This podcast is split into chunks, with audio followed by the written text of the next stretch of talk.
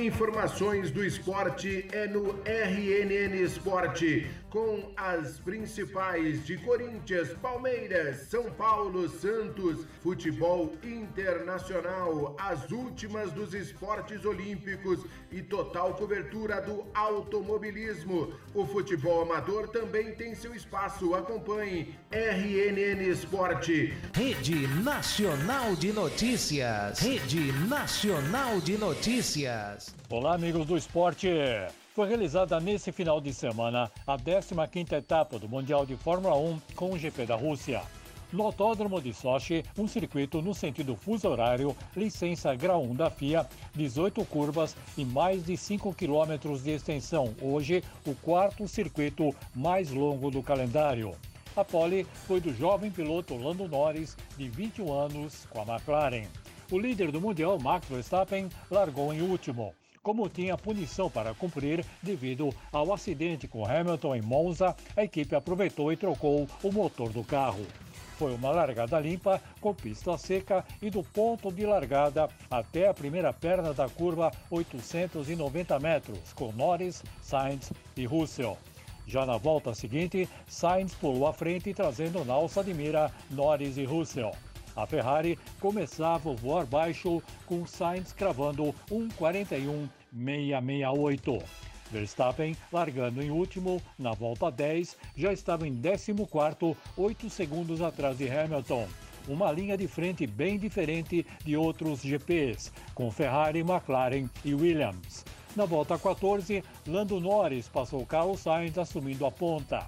Na janela do pit stop, nenhum incidente e na volta 18, Max Verstappen voando baixo cravou 1:42.95 e na sequência 1:41.78 em sexto, a 5 segundos de Hamilton em terceiro.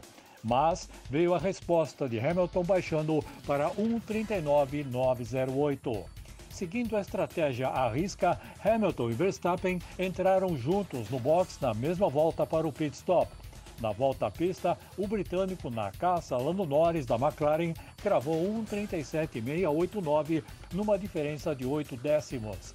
Norris deu a resposta 1:37.423. Mas no sprint final, a chuva chegou e bagunçou a corrida de Norris. Com pneus slick para a pista seca na chuva, vira um verdadeiro sabonete e foi o que aconteceu com Norris. Hamilton, seguindo a estratégia rápida da equipe, entrou no boxe e colocou pneu intermediário. O mesmo aconteceu com Verstappen e outras equipes.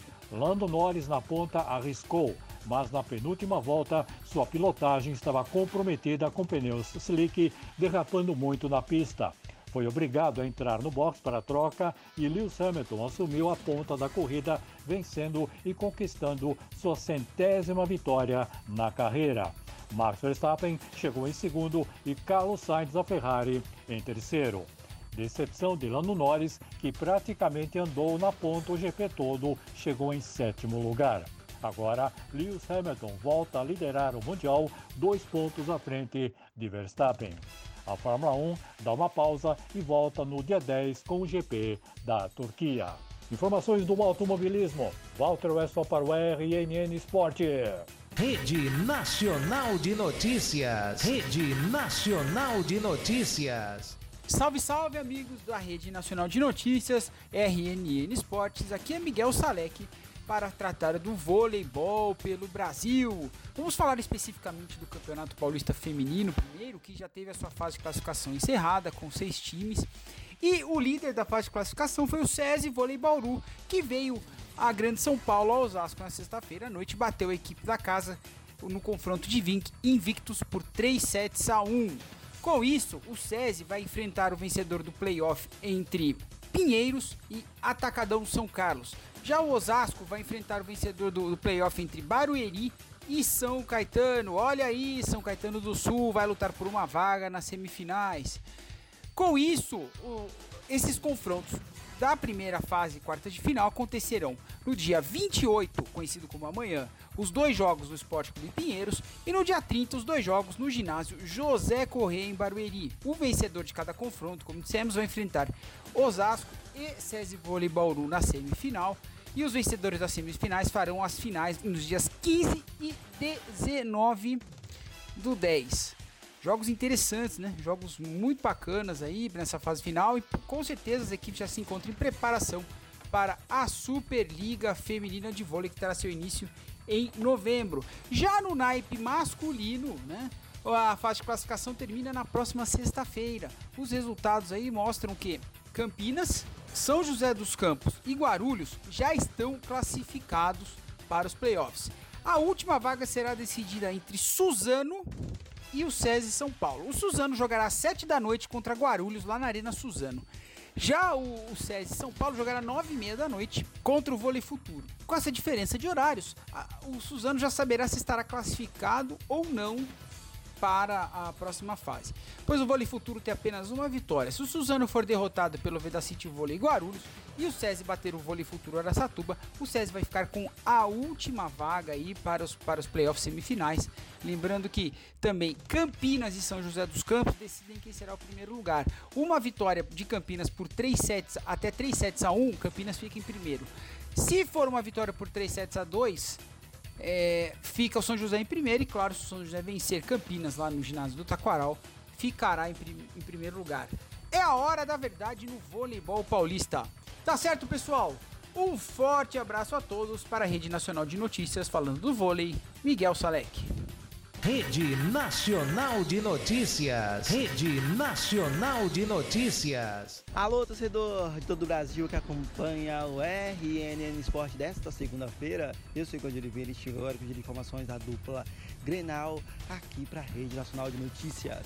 E começar o giro de informações falando do Colorado que venceu nesse final de semana, bateu o Bahia dentro de casa no estádio da Beira Rio por 2 a 0 com gols de Yuri Alberto e Rodrigo Dourado. A equipe do Internacional, né, que com essa vitória subiu à sétima colocação do Campeonato Brasileiro com 32 pontos. Agora a equipe do Internacional está apenas a dois pontos do G4. Um dos destaques aí do jogo, né, é a invencibilidade recente do Inter, que faz agora com certo otimismo a equipe mirar o G4. E a equipe né, do Inter está sem perder a oito partidas. O Colorado conquistou 18 dos últimos 24 pontos possíveis no Brasileirão. É uma excelente né, sequência da equipe treinada por Diego Aguirre.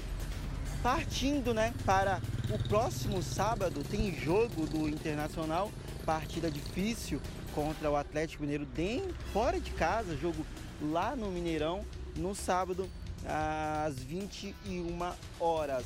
Na sequência, o Internacional faz outro jogo fora de casa contra o Ceará na quarta-feira às 7 horas da noite.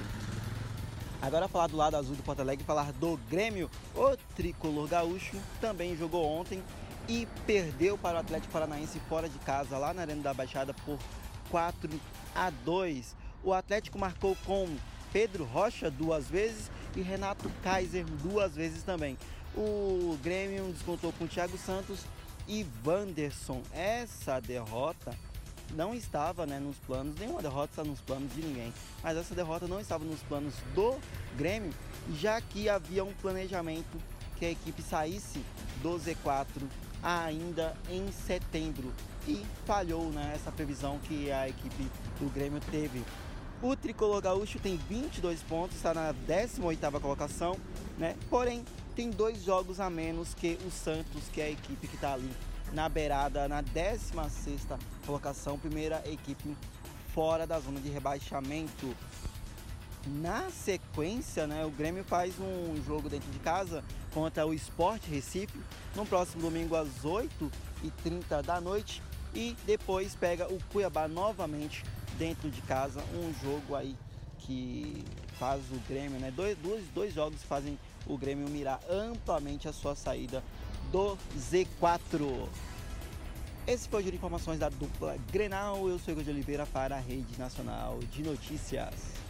Rede Nacional de Notícias. Rede Nacional de Notícias. Olá para você ligado no RNN Esporte nesta segunda-feira, dia 27 de setembro. Eu, Júlio Gotardo, trazendo as informações do Santos Futebol Clube, que não é nada positiva, né? O Peixe que esperava ali uma semana inteira para ver o que o Carilli tinha para colocar em jogo e acabou vendo uma derrota. E o pior de tudo, uma derrota para um concorrente direto, em um confronto direto. E o clube da Baixada Santista vê cada vez mais o rebaixamento perto. Vê ali o Bahia, vê o Grêmio, vê o Esporte e a Chape, né, que é o Z4 da competição, atrás, no retrovisor. E ele é o primeiro time fora deste Z4. O time precisa de uma reação. Por isso que está sendo lançada a hashtag aí pelos torcedores Reage Santos.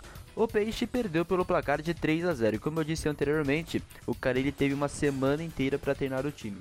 Então a gente sempre critica muito e com razão o calendário brasileiro de ser muito apertado, de ser de ter o jogo toda hora, mas desta vez o técnico santista teve ali um tempo, né, para poder mexer aonde deveria. E assim, esse 3 a 0 pelo menos na minha opinião, não refletiu o que foi a partida em si. Porque até ali o primeiro gol do Juventude, durante os primeiros 20 minutos, por exemplo, o Santos vinha tendo domínio, controle da partida. E aí depois saiu o primeiro gol, acabou desandando as coisas para a equipe gaúcha e foi muito eficaz realmente, porque eu já vejo um time, é estranho falar isso, sendo que o time ainda não chegou a fazer nenhum gol nas mãos do Carelli, mas já parece um time melhor montado, um time que joga mais bonito, um time aí que parece que vai esboçar uma reação, só falta a primeira vitória para andar. Os gols da partida foi marcado é, pelo Ricardo Bueno, né, ele marcou ali inclusive uma falha novamente é, do João Paulo que precisa melhorar urgentemente essa saída do gol. Ele é um excelente goleiro, eu elogio bastante ele, mas a saída de gol dele precisa ser acertada, porque senão vai continuar tomando gol desta maneira a equipe da Baixada Santista. Dawan marcou o segundo gol e o terceiro gol para fechar as contas foi um gol marcado ali é, do Guilherme Castilho. Os dois primeiros gols né, foram é, de bola aérea. Então por isso né, é bom o Fábio Carilli se atentar a isso. Os dois próximos compromissos do Santos agora vai para Vila Belmiro e provavelmente se não conseguir um bom resultado, entra no Z4. Né, porque é, o Grêmio e o Bahia tem chance de passar o Santos na próxima rodada, né? O, o Peixe que não dormiu no Z4 porque o Grêmio também acabou perdendo por 4 a 2 para o Atlético Paranaense.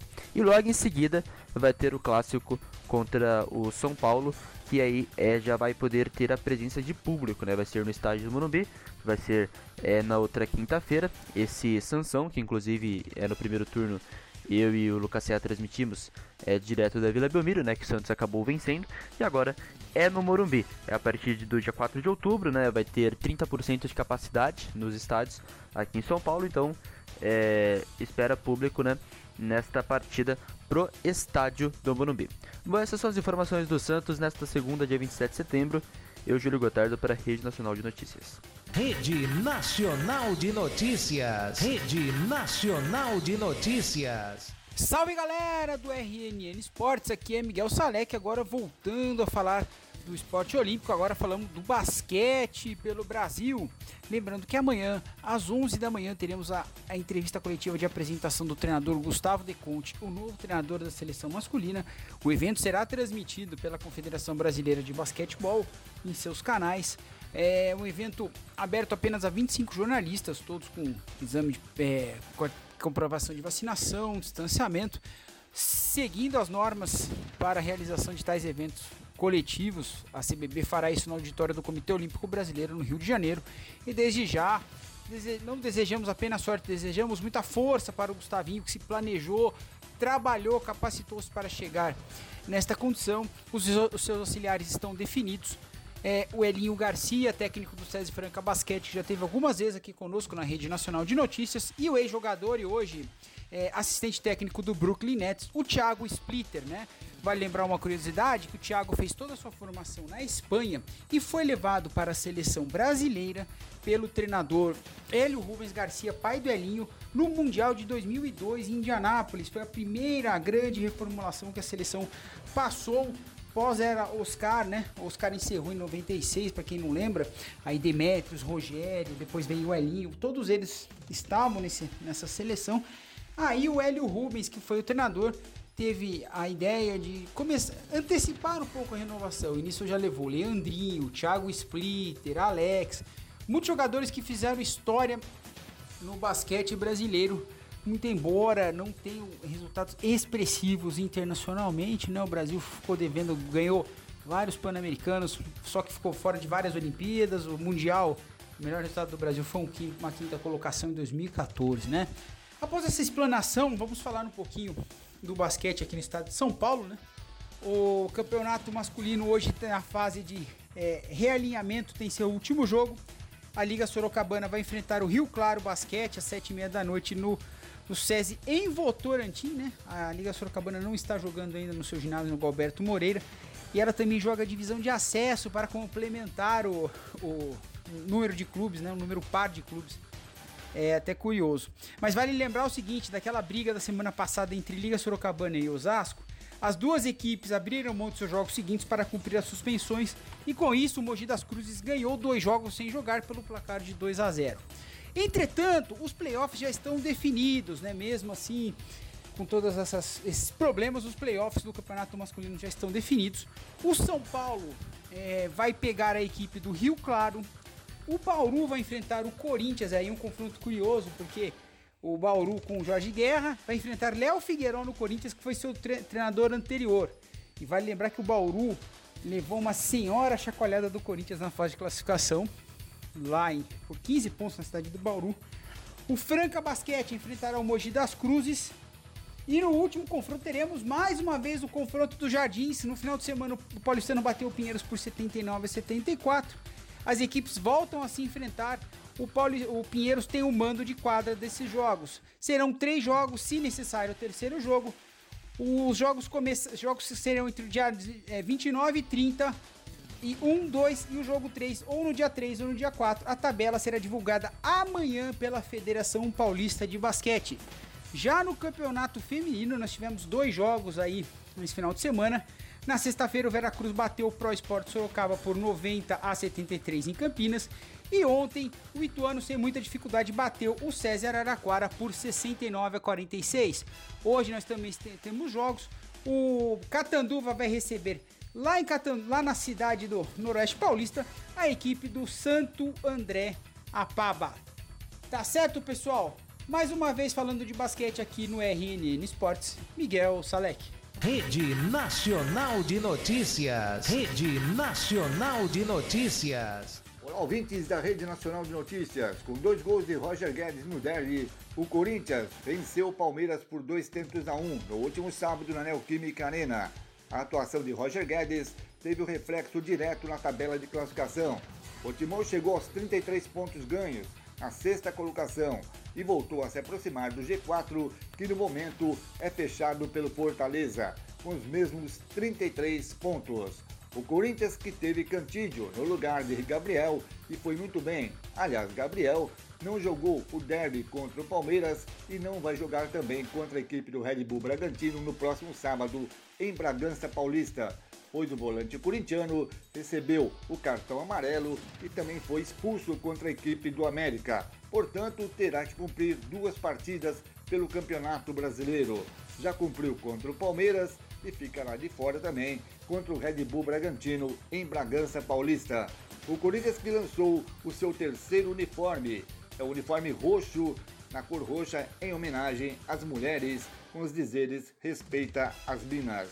E saindo do futebol masculino para o feminino e também jogando com o novo uniforme, as meninas com uniforme roxo, com também os dizeres respeita as minas, o Corinthians dominou o Palmeiras e conquistou o título de campeão brasileiro feminino na noite de ontem na Neoquímica Arena, ao vencer o derby por três tentos a um, a grande final do Campeonato Brasileiro Feminino.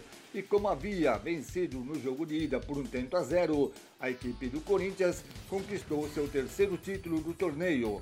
O Timão também levou a melhor em 2018 e 2020. Teve até um golaço de bicicleta na noite de ontem. Marcaram para o Corinthians Agostinho contra Adriana e Vicky. E descontando para a equipe do Palmeiras, num golaço também Camilinha. O Corinthians é o primeiro time a se sagrar campeão três vezes do brasileiro feminino. O Corinthians é tricampeão brasileiro. O Corinthians se isola como o maior vencedor brasileiro feminino. Antes estava empatado com a Ferroviária. Foi também a quinta final consecutiva do torneio da equipe comandada por Arthur Elias, o técnico corintiano. O Corinthians no feminino tem duas Libertadores, 2017 e 2019, uma Copa do Brasil em 2016, além de sete estaduais, e agora conquistando o tricampeonato feminino. Após a festa do título, o Corinthians volta a campo já na próxima quarta-feira, onde é líder com 16 pontos no Campeonato Paulista e na quarta-feira no Parque São Jorge recebe o Pinda pela sétima rodada. Devanir Bissoli, o narrador de todas as torcidas e as notícias do Corinthians masculino e também feminino para a Rede Nacional de Notícias. Rede Nacional de Notícias. Rede Nacional de Notícias. Informações do Palmeiras aqui no RNN Esporte. O Alviverde que teve um fim de semana bem complicado. O torcedor está de cabeça inchada. Afinal, o Verdão foi derrotado tanto no futebol masculino quanto no futebol feminino pelo maior rival, Corinthians, né?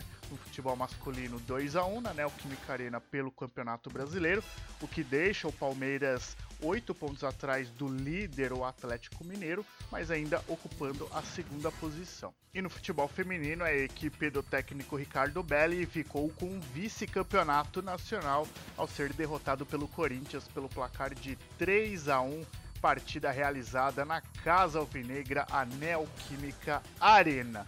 E sem muito tempo para poder digerir a derrota pelo Campeonato Brasileiro Masculino, o técnico Abel Ferreira já virou a chavinha e o pensamento, o foco total é a Copa Libertadores da América. Afinal, o Alviverde tem uma decisão importante contra o Atlético Mineiro nesta terça-feira, às nove e meia da noite, no Mineirão, pela partida de volta das semifinais da Copa Libertadores da América. Após um primeiro duelo empatado em 0 a 0 para o Palmeiras, uma vitória simples ou um empate que seja com gols dá a classificação ao Viverde às finais pelo segundo ano seguido. O elenco palmeirense realizou na manhã desta segunda-feira na academia de futebol o último treino antes do duelo diante do Galo. O comandante português comandou uma atividade tática na qual acertou os detalhes da equipe que mandará a campo no decisivo confronto. Na sequência, os jogadores treinaram cobranças de falta e pênaltis. Em caso de empate por 0 a 0, a vaga na final da Libertadores será definida na decisão de penalidades. Um provável time para a partida é o Everton, Marcos Rocha, Gustavo Gomes, Luan e Piquerez, Felipe Melo ou Danilo, Zé Rafael, Rafael Veiga e Dudu, Rony e Luiz Adriano ou Wesley. Abel não tem nenhum desfalque para o confronto não há jogadores lesionados no elenco ou suspensos na Copa Libertadores. O Palmeiras já viajou para Belo Horizonte nesta tarde de segunda e vai fazer o seu processo de concentração já em BH. Atlético e Palmeiras terá transmissão da Rede Nacional de Notícias a partir das 9 da noite desta terça-feira, com narração de Marcos Antomil, reportagens de Geraldo Neri, e eu estarei nos comentários desse jogaço que você só acompanha na RNN, tá certo? Informações do Palmeiras aqui no RNN Esporte comigo, Márcio Donizete. Informações do esporte é no RNN Esporte, com as principais de Corinthians, Palmeiras, São Paulo, Santos, futebol internacional, as últimas dos esportes olímpicos e total cobertura do automobilismo. O futebol amador também tem seu espaço. Acompanhe RNN Esporte. Rede Nacional de Notícias. Rede Nacional de Notícias.